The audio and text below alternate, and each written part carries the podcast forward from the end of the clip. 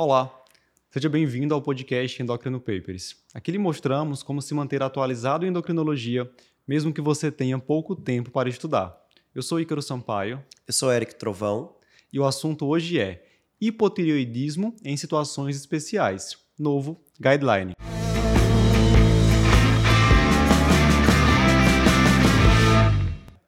Eric, hipotireoidismo é uma das doenças endócrinas de maior prevalência. Então, médico de qualquer especialidade tem que saber reconhecer e tratar um paciente hipotireoideu. Exato. E a prescrição, o início, o ajuste do tratamento com levotiroxina não tem muito mistério, é algo relativamente simples.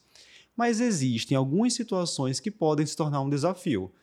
Seja por uma dificuldade em alcançar a meta de TSH ou ainda lá no início pela difícil decisão de tratar ou não tratar alguns casos de hipotireoidismo. Isso. Nós tivemos, em novembro de 2022, um novo posicionamento da SBEM, da Sociedade Brasileira de Endocrinologia e Metabologia, Departamento de Tireoide da SBEM, sobre o manejo do hipotireoidismo em adultos, particularmente em situações especiais. E é sobre esse posicionamento, sobre esse guideline que a gente vai falar hoje. Bora lá. Quando acabar esse podcast, fala aí três coisas que o pessoal vai ter aprendido. É, três coisas é como diagnosticar o hipotireoidismo subclínico no idoso, né? Então, eles focaram muito nessa parte do idoso. Como tratar também, ou seja, quando né, e como tratar o hipotireoidismo subclínico no idoso. E como manejar aquele paciente que tem hipotireoidismo é, refratário, aquele que a gente vai aumentando, aumentando, aumentando dose de levotiroxina e o TSH não normaliza. Super importante esse último ponto, né? Isso. Vamos lá. Primeira coisa falando sobre os idosos. Quais são as particularidades, de acordo com esse guideline, sobre o diagnóstico de hipotireoidismo em pacientes idosos? Bem, é, primeiro, se a gente está falando de hipotireoidismo clínico, não há diferença. Né? Aquele paciente está com TSH aumentado, T4 livre baixo, então, laboratorialmente, ele tem um hipotireoidismo clínico. Também chamado de hipotireoidismo franco, o né? O hipotireoidismo franco, exato. Já o hipotireoidismo subclínico, né, quando a gente tem o TSH aumentado com o T4 livre normal. E aí a gente tem que ter cuidado no diagnóstico de o que é, qual é o nível normal de TSH do paciente idoso. Né? E aí a, a, o guideline até traz algumas propostas de nível de TSH de acordo com a idade do paciente. Ele fala lá de um estudo epidemiológico americano, fala também de estudo epidemiológico brasileiro, até para memorizar, eu fiz assim meio que uma média lá, e, e assim, para ficar mais fácil, paciente até os 60 anos, a gente vai considerar ali até em torno de 4,5 um TSH normal. Certo. Certo? O paciente é, que vai de 60 a 79 anos, antes de completar 80, você poderia considerar ali em torno de 5,5, o limite superior né, da normalidade do TSH. A partir dos 80, você já poderia subir isso para 6,5.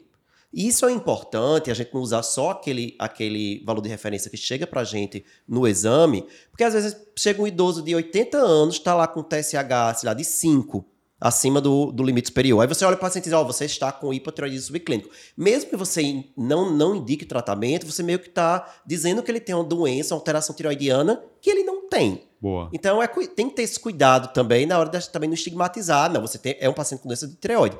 Quando ele, pela idade, nem tem, porque a gente sabe que existe uma mudança adaptativa da função tiroidiana à medida que a idade avança. Sim. Então, esse TSH, ele vai é, é, é, se tornando cada vez mais alto o nível normal dele.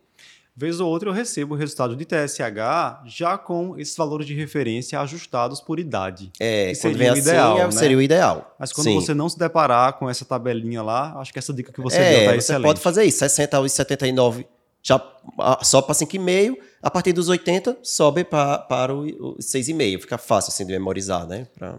E uma coisa super importante que eles colocam lá nesse guideline é que se é hipotireoidismo subclínico, se você tem de fato esse TSH aumentado de acordo com a faixa para aquela idade, sempre lembrar de repetir essa isso, função tireoidiana. Isso, é, isso né? nem, nem, mudou, né? Isso aí nem é novidade. Sim. Hipotireoidismo subclínico é um diagnóstico que não é fechado com um exame só você sempre vai precisar repetir esse exame. E aí ele coloca lá o tempo de três meses, que também não é novidade, né? É algo que a gente já é. fazia, né? Três meses você repete, manteve alteração laboratorial, ok, você fecha o diagnóstico de hipotireoidismo subclínico. Mas muitas vezes a gente vê a normalização desse TSH depois que a gente repete. Exato. Havia uma diretriz antiga falava em seis meses, mas na prática a gente já vinha utilizando já três meses. Usando né? três meses, isso. E o hipotireoidismo, ele tem algumas repercussões em outros sistemas, né? Eletrolíticas, em perfil lipídico, metabólicas de modo geral, em outros órgãos endócrinos, que vão merecer uma atenção especial nos pacientes idosos de acordo com esse novo posicionamento. Então, ele recomenda Isso. que, se você tem um paciente idoso com hipotireoidismo, faça uma avaliação de sódio pela possibilidade de hiponatremia, né? perfil lipídico, que a gente sabe que o paciente com hipotireoidismo pode ter uma dislipidemia, elevação de colesterol LDL, uma elevação discreta de triglicerídeos.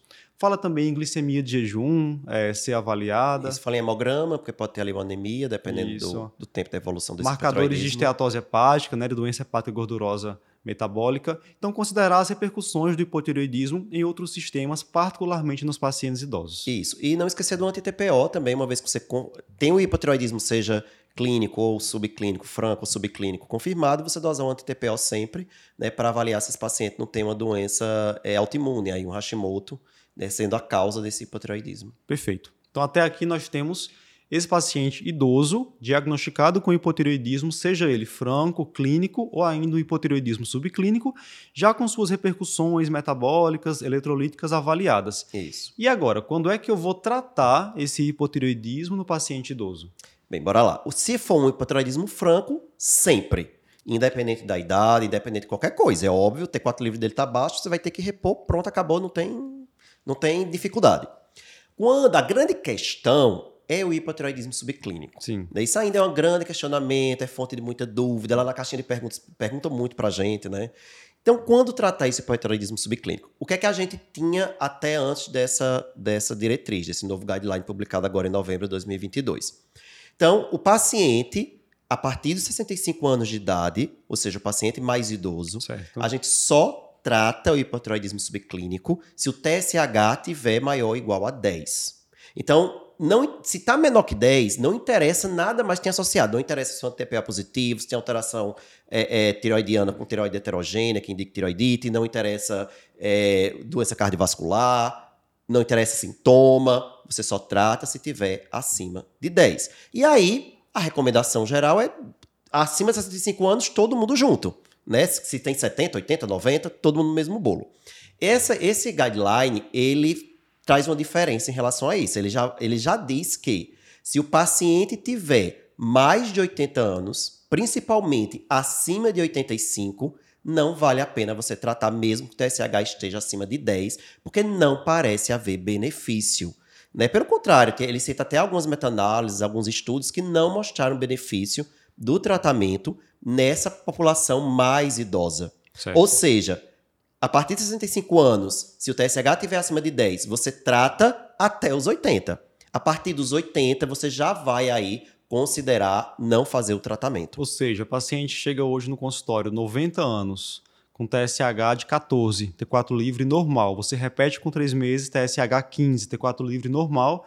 Esse paciente pode ser apenas observado, vigiado. Pode ser apenas observado. Agora, claro, a diretriz diz, ele, você vai acompanhar esse paciente. Uhum. Porque pode ser que ele evolua para um, um hipotiroidismo franco. E aí vai merecer o tratamento. Perfeito. Certo? E lembrar de individualizar essa recomendação, né?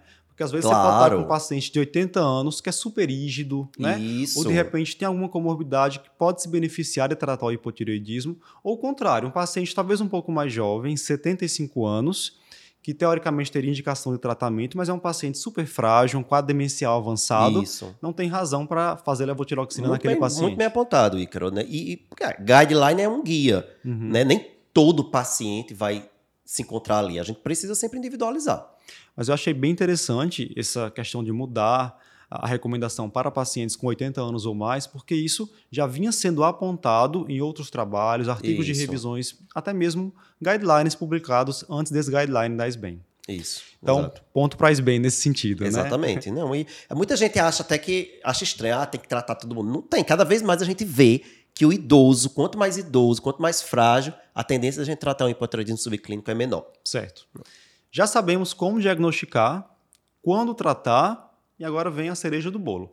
Como tratar o hipotireoidismo nesses pacientes idosos? Vai haver alguma particularidade relacionada à idade, Eric?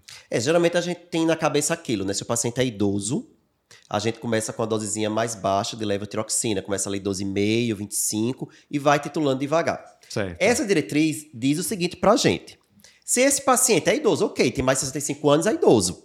Mas é um idoso ainda não tão idoso assim, ainda mais agora, que a gente tem cada vez uma, uma expectativa de vida mais prolongada, esses pacientes idosos não tão frágeis, né, com pacientes mais ativos. Então ele diz o seguinte: se esse paciente tem entre 65 e 80 anos, né, 80 anos aí entra de novo aí para gente ajudar a gente a memorizar e limitar. Entre 65 e 80 você pode começar dose cheia, desde que ele não tenha uma comorbidade associada, claro. principalmente doença cardiovascular. Perfeito. Se ele tiver um paciente já com doença cardiovascular, insuficiência cardíaca, doença coronariana, aí vale a pena você começar com dose menor e ir titulando. Mas paciente rígido, bem, sem comorbidades, então você pode ali começar a dose cheia, inicial, aquele cálculo que a gente faz ali inicial. 1,6 microgramas 1, por quilo. 1,6 microgramas certo. por quilo, deu esse resultado tal, você deu 100 microgramas. Começa com 100 microgramas.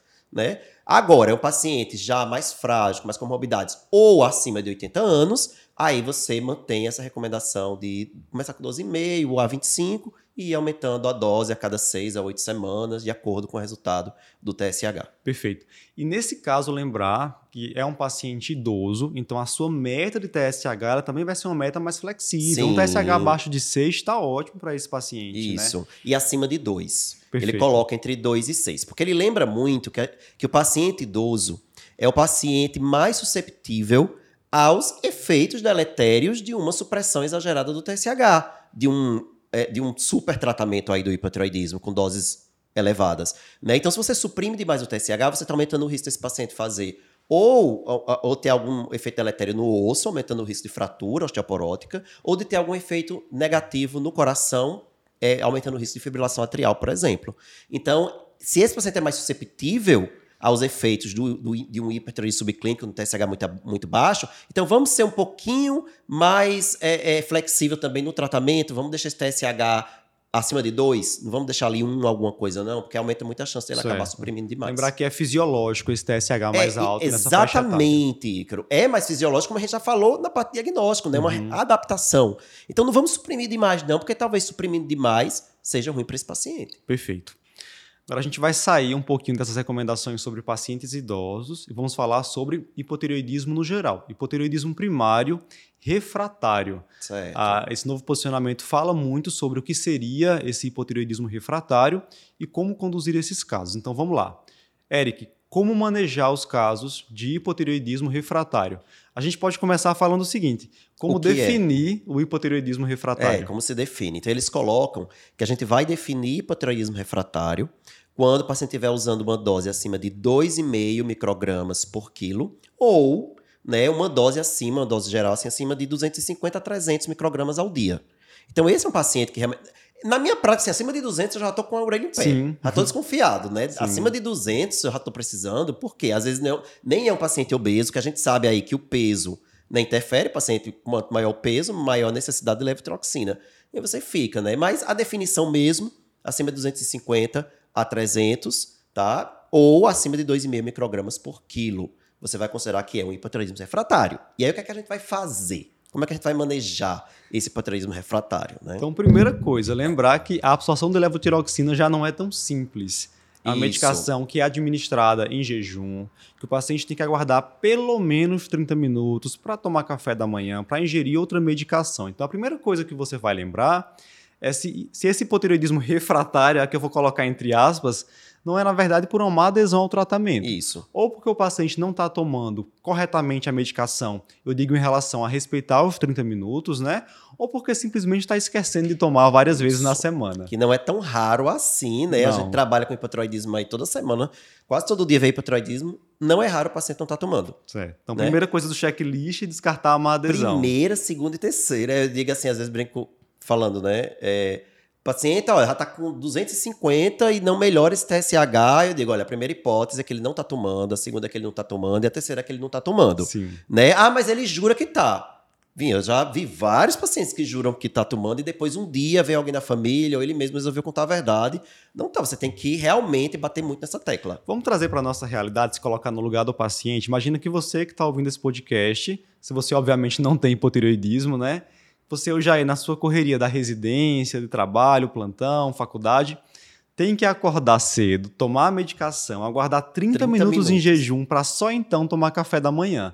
Pensa aí, quantas vezes na semana você iria furar essa recomendação, é. né? E se alimentar antes. Ou até esquecer. esquecer. E aí depois quando chega no médico, não tem coragem de dizer, né? Não vou levar é. bronca, prefiro fingir que estou tomando. Né? Ok, então, Eric. Não é uma coisa rara, não. Tá, então falei com o paciente, falou que está tomando direitinho. O que é que eu tenho que afastar nesse paciente também? Pronto, aí você vai ter que afastar o uso de alguma medicação que esteja atrapalhando a absorção. Certo. Então, é, principalmente aí os inibidores de bomba de próton. Clássico, né? né? Cálcio, né? Que seja tomado sais de ali, ferro. sais de ferro. E aí, lembrar que tem que ter um intervalo aí. O ideal mesmo entre uma medicação, alguma dessas que atrapalha a absorção e a levotiroxina é uma hora. Aí, ó, o paciente está usando, por exemplo, um inibidor de bomba de próton. Vê só, vai ter que acordar, tomar a levotiroxina, esperar uma hora. Olha que que complicação, é, né? Às vezes não é tão simples, não. E aí, às vezes, ele, ele não faz esse intervalo, ele toma junto. Né? E essa, a, essa medicação pode ser o fator que esteja aí atrapalhando. Outra coisa é afastar condições que atrapalhem a absorção do, da levotiroxina, que não seja condições externas, mas sim uma condição inerente ao paciente, alguma doença gastrointestinal.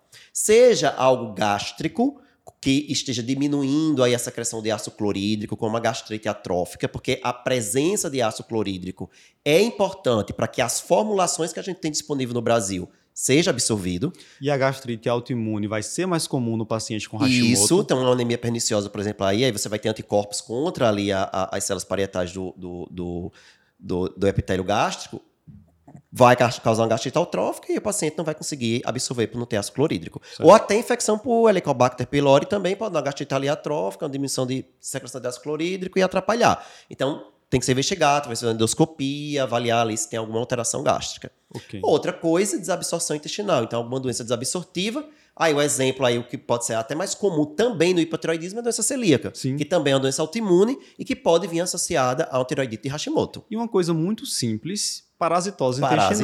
intestinal. Que nem vai precisar de investigação. Não, trata. Simplesmente trata. Tá, tá o hipotiroidismo refratário aí, aí você já passa logo o antiparasitário. Primeira coisa, vai pedir um monte de exame, mas trate logo uma possível parasitose. Certo. Giardíase, por exemplo, pode dar dificuldade ali de, de absorção, então vamos tratar logo. A infecção por H. pylori às vezes é um pouco esquecida nessa investigação, É, né? sim. Então já coloca aí no checklist, tratar parasitose, investigar a celíaca, fazer uma endoscopia, pesquisar H. pylori. Isso. Certo. Fiz tudo isso, tratei parasitose, celíaca negativo, certo? A endoscopia, enfim, tudo bem. O paciente continua com refratariedade, não consegue alcançar a meta. Aí eu volto pro início. Será que ele me contou a verdade? Será que ele tá tomando mesmo? Certo. Aí eu posso fazer um teste de absorção oral. Ok. Tá? E aí o guide- guideline bota pra gente lá, ele dá um- uma sugestão de protocolo. Né? Acho que em todo lugar que a gente olha o protocolo desse teste, a gente lê uma coisa diferente. Sim. Né? Nunca é igual, porque a gente não tem aí um, um estudo randomizado que, que avaliou e viu qual era a melhor forma. Enfim. Mas o que é que o guideline diz pra gente como proposta de teste de, de é, absorção oral da levotiroxina? Então você vai pegar esse paciente e vai dar em torno de mil microgramas, ele bota até que pode chegar a 1.500 mi- microgramas de levotiroxina de uma vez. Certo? Certo. Você vai dosar, obviamente, o basal dele, o, o T4. Você- ele diz até que você pode fazer o T4 total, não é obrigado a fazer o T4 livre, né? Para ver a absorção. Você dosa ou o T4 total livre ou os dois e o TSH. Né? E após fornecer a levotiroxina oral nesta superdose, você dosa de hora em hora, você pode fazer até 4 a 6 horas, ficar dosando de hora em hora, né, a função tiroidiana, T4 livre ou T4 total e o TSH. E aí, se o paciente, né, tiver algum problema desabsortivo que você não conseguiu diagnosticar, assim, você investigou no diagnóstico, mas pode ser ainda que não esteja absorvendo. Né? Se ele tiver um, um problema desabsortivo, não vai haver aumento do T4 livre ou do T4 total e não vai haver queda do TSH, certo? Ok. Se o paciente estiver absorvendo muito bem, vai aumentar. O que seria o ponto de corte que eles trazem para a gente? T4 livre, se aumentar duas a três vezes. Então, por exemplo, o T4 livre é, do paciente era, sei lá, 0, 1, 1, ficar fácil. Aumentou para 2 ou para 3, né? Aumentou no mínimo para 2, você pode considerar que absorveu. Né? Se usar o T4 total, ele fala em você avaliar um aumento de 50% da, do nível que estava basal. E o TSH, uma queda de 40%. Então, caiu acima de 40%, deve ter absorvido. Certo? Então, são parâmetros práticos que eu posso utilizar. Né? E aí, é, a, dando exemplos aqui, a gente já internou algumas vezes lá no Hospital das Clínicas paciente para fazer teste. Esse teste sempre absorveu. Certo? Todas as vezes era má adesão do paciente. Eu, não lembro de nenhum que a gente tenha feito. Na verdade, olha, teve um paciente gestante, inclusive, que já estava com mais de 300 microgramas e o TSH dela alterado, ela jurando que usava. E aí foi no dia fazer o teste, foi lá no hospital, tomou, é, eu acho que a gente deu mil microgramas, se eu não me engano, aí começou a passar mal. Né? Na hora, assim, deu uma palpitação, tá cardíaca, corre com ela, vai para aqui, vai para lá, foi, pra, foi parar na emergência obstétrica essa paciente. E o T4 livre dela foi lá para cima. Aí ela, depois de, do teste, ela é, é, é, falou pra gente, é, eu realmente não estava usando. E aí, surreal, você imaginar que o paciente vai submeter a esse é, teste, sabendo que não está tomando a medicação. Isso, e né? ela estava grávida. A gente explicando, ela vendo a gente tenso com o TSH dela que não melhorava, e falando das, das complicações obstétricas que isso poderia dar. Teve outra paciente também, que veio encaminhada de outro serviço, pediu para ir para lá para a gente fazer o teste, e ela sempre tem quatro livre baixo, tem quatro livre baixo, tem quatro livre baixo. Não era só TSH alto, não. Era hum. vivia em patroidismo franco. Ela já usava quase 300 microgramas ao dia. E aí foi explicado a ela que ia fazer o teste. Foi explicado a ela qual era o objetivo do teste. Ela, no dia que chegou para fazer o teste, pedimos o basal, fizemos a, a, a, superdosagem. Quando chegou o basal, antes a gente ver o, o resultado pós o, a, a, ingestão da levotiroxina, já estava completamente. No, não era normal, não. Já estava, assim, limite superior para cima do T4 livre. Por quê? Porque naquela, ali, quando ela viu que ia fazer um teste, ela resolveu tomar. tomar. Então, aí ela disse, não, é porque realmente eu não tomava antes, quando a gente questionou e mostrou os resultados. Então, assim, é muito comum o paciente dizer que tá, e você vai, investiga, investiga, investiga, e no final não estava tomando. É isso que eu digo. Ainda é sempre a primeira, segunda, terceira hipótese. Certo, muito mais frequente do que é... condições raras, né? Exatamente. Para finalizar, vou falar sobre uma situação que acaba sendo um certo desafio no consultório, no dia a dia, que são aqueles pacientes que vêm para a gente com TSH na meta, pouco diferente do que a gente acabou de falar, né? Esses estão com TSH na meta, tomando a levotiroxina direitinho, mas relatam uma persistência de sintomas que são atribuídos ao hipotireoidismo. Então, está com TSH de 1,5, mas persiste com astenia, indisposição, sonolência. E aí, Eric, como é que a gente vai conduzir esses casos? Pronto, vamos lá. Isso aí já a gente vai entrando aqui na controvérsia. Né? Então, primeira coisa que a gente tem que lembrar é que esses sintomas, e até que você citou aí, são sintomas inespecíficos.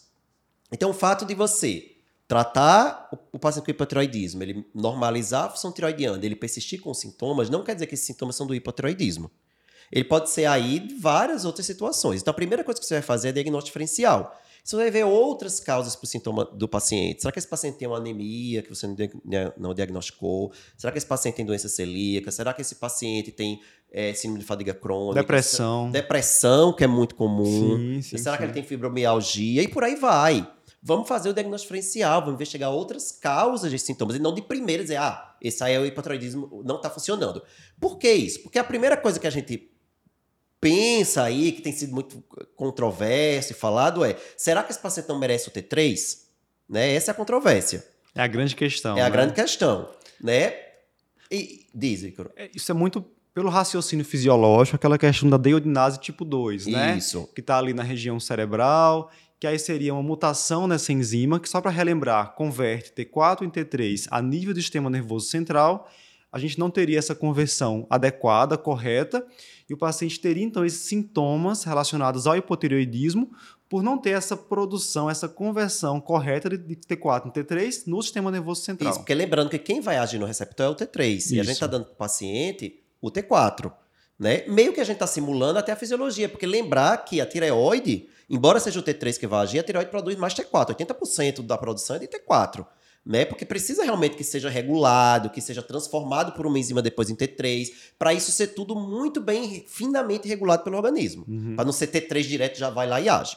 Enfim, e aí, se o paciente tiver um polimorfismo dessa deodinase tipo 2 que você citou, né, ele não vai transformar em T3 e aí a levotiroxina não vai agir. Então, embora baixo o TSH, mas no, na célula não está havendo a conversão. Lembrando que a gente está falando, isso que você falou é dentro da célula. Não tem como eu deduzir isso dosando hormônio nenhum. Exato. Certo? Dosar T3 sérico, dosar T4 sérico, não vai ajudar você a saber disso. Tá? Agora, como é que você vai saber que esse paciente tem esse polimorfismo? Não vai. Não vai saber porque não tem como fazer isso na prática. Inclusive, a, o guideline coloca, não tem como você sair investigando isso. Fica como uma hipótese. E aí, existem alguns especialistas, até alguns guidelines, que dizem: você faz, pode fazer um teste terapêutico com T3. Eu não sei se tem um polimorfismo ou não.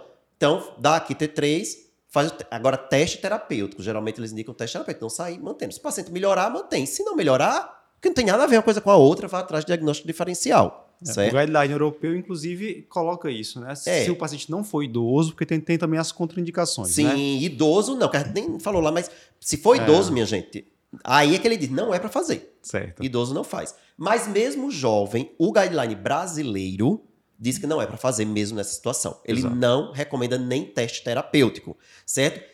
Isso faz sentido porque a gente está falando do guideline brasileiro e a gente não tem preparação de T3 disponível no Brasil, diferente da Europa. Para lá, para o guideline europeu, é mais confortável para eles colocar um teste terapêutico Sim. T3, porque eles têm formulação de T3. A gente não tem e não dá para ficar confiando em farmácia de manipulação certo? O, T, a, a, ação do T3 é mais imprevisível. O T3 ele vai tomar e vai direto no receptor, não vai ter nenhuma regulação, nenhuma transformação antes, certo? Então a chance de você fazer algum efeito colateral pode ser, eu vou dizer pode ser, porque a gente precisa de estudo para dizer isso, pode ser uhum. maior. Né? Então você precisa de uma preparação que tenha sido estudada e que seja segura. Não temos essa preparação no Brasil. Então, para hoje, a recomendação atual é não associar T3 nesses pacientes. É não associar. Certo? Talvez no futuro a gente esteja falando outra coisa, né? Mas a gente precisa ter primeiro a preparação que a gente não tem aqui. Perfeito, Eric. Então, esses foram os pontos mais importantes desse importantíssimo posicionamento da ISBEM sobre o tema. E aí você sabe, se tem guideline novo, se tem diretriz nova, vai ter discussão, comentário aqui no podcast Endocrino Papers. Até a próxima, pessoal. Até mais.